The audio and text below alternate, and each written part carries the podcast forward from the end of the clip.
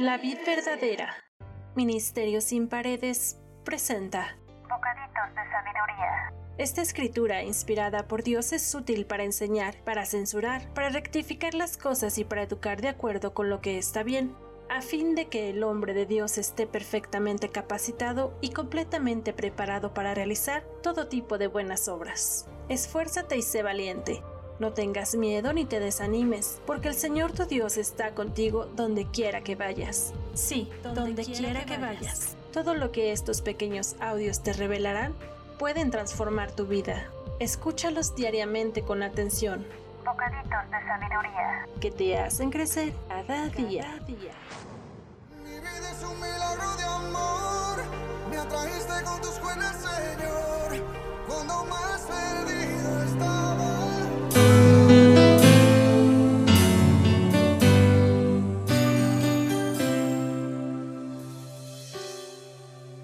Bienvenidos. Hoy quiero mandar un fuerte abrazo a la gente que nos escucha en Estados Unidos a través de Spotify. Dios les llene de muchas bendiciones y gracias por seguir cada una de nuestras emisiones. ¿Alguna vez han escuchado que la disciplina purifica el corazón? En este pasaje de Proverbios 20 nos dice, La gloria de los jóvenes es su fuerza, las canas de la experiencia son el esplendor de los ancianos, el castigo físico limpia la maldad, semejante disciplina purifica el corazón. En otras versiones, este último dice, los azotes que hieren son medicina para el malo y el castigo purifica el corazón. Es decir, se tiene una conversión o cambio de actitud. El apóstol Pablo no siempre fue seguidor de Cristo, sino que sufrió una conversión. Pasó de rechazar por completo a Jesús a admirarle y dedicarse a proclamar su evangelio. El capítulo 9 de los Hechos de los Apóstoles de la Biblia cuenta cómo Pablo, un hombre judío conocido como Saulo, se dedicaba a perseguir a los cristianos. El joven estaba preocupado ante la expansión que estaba teniendo a su alrededor el cristianismo. Por ello decidió salir a combatirlo con un único propósito, destruir el cristianismo. A Saulo se le autorizó una misión, viajar a Damasco para encarcelar a los cristianos que se encontraban en esa ciudad. Cuando Saulo estaba preparado para entrar en la ciudad, sucedió algo inesperado. A las puertas de Damasco, una poderosa luz cegó al hombre tirándolo por tierra. Entonces, una voz le dijo, Saulo, Saulo, ¿por qué me persigues? Saulo respondió, ¿Quién eres, Señor? A lo que la voz contestó, Yo soy Jesús a quien tú persigues. Levántate y entra en la ciudad. Allí se te indicará lo que tienes que hacer. Los hombres que iban con Saulo se quedaron muy asustados, pues oyeron la voz, pero no vieron a nadie. Saulo se puso de pie, pero, aunque tenía los ojos abiertos, no podía ver nada. Entonces lo tomaron de la mano y lo llevaron a la ciudad de Damasco. Allí Saulo estuvo ciego durante tres días y no quiso comer ni beber nada. El Señor Jesús también se le apareció en una visión a Ananías y le dijo, Levántate y ve a la calle recta. En la casa de Judas busca a un hombre de la ciudad de Tarso. Se llama Saulo y está orando allí. Yo le he mostrado que un hombre llamado Ananías llegará a poner sus manos sobre él para que pueda ver de nuevo. Señor, respondió Ananías, me han contado que en Jerusalén este hombre ha hecho muchas cosas terribles contra tus seguidores. Hasta el jefe de los sacerdotes le ha dado permiso para que atrape aquí, en Damasco, a todos los que te adoran. Sin embargo, el Señor Jesús le dijo, Ve, porque yo he elegido a ese hombre para que me sirva. Él hablará de mí ante reyes y gente que no me conoce, y ante el pueblo de Israel yo le voy a mostrar lo mucho que va a sufrir por mí. Fue entonces cuando Ananías le dijo, Saulo, hermano, el Señor Jesús se te ha aparecido en el camino por donde venías. Me ha enviado para que recuperes la vista y quedes lleno del Espíritu Santo. Entonces el hombre colocó sus manos encima de Pablo y al instante recuperó milagrosamente la vista. Tras este suceso, Pablo cambió de visión. Ananías le bautizó y en aquel momento comenzó a introducirse en la comunidad cristiana de la ciudad y a predicar el Evangelio. ¿Te imaginas la impresión de Pablo al ver el inmenso resplandor de la presencia de Jesucristo, al escuchar preguntarle por qué le persigue y a darle inmediatamente la orden de entrar a Damasco? ¿Y después de eso dejarlo ciego por tres días? Yo creo que Pablo quedó sin palabras, boquiabierto.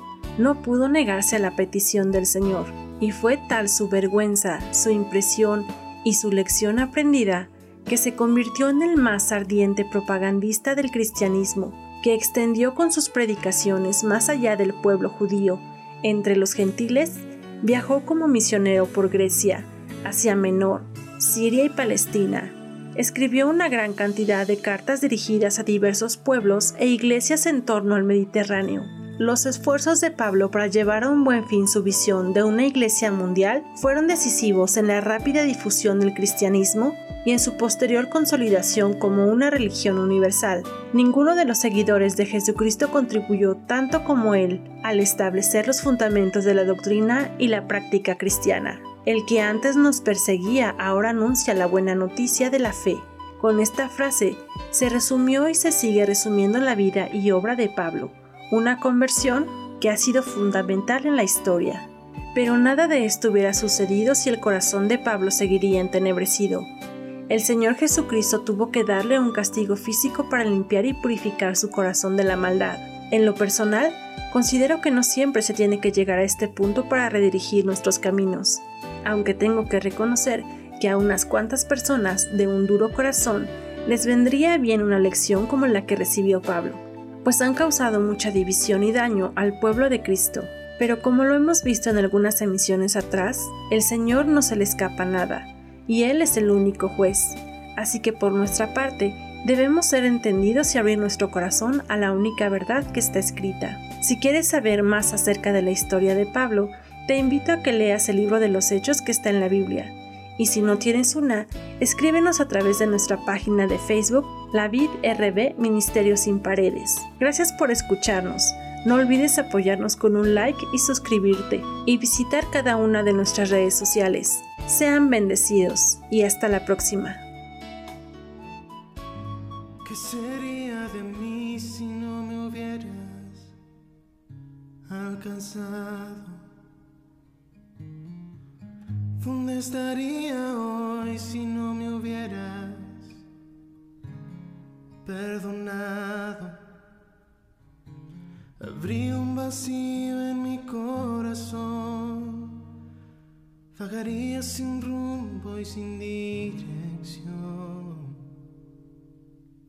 Si no fuera por tu gracia y por tu amor. Si no fuera por tu gracia y por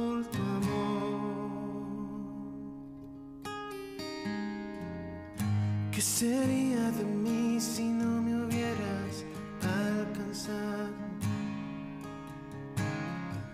¿Dónde estaría hoy si no me hubieras perdonado? Habría un vacío en mi corazón, vagaría sin rumbo y sin dirección. Si no fuera por gracia y por tu amor. Si no fuera por tu gracia y por tu amor, sería como un pájaro herido que se muere en el suelo. Sería como un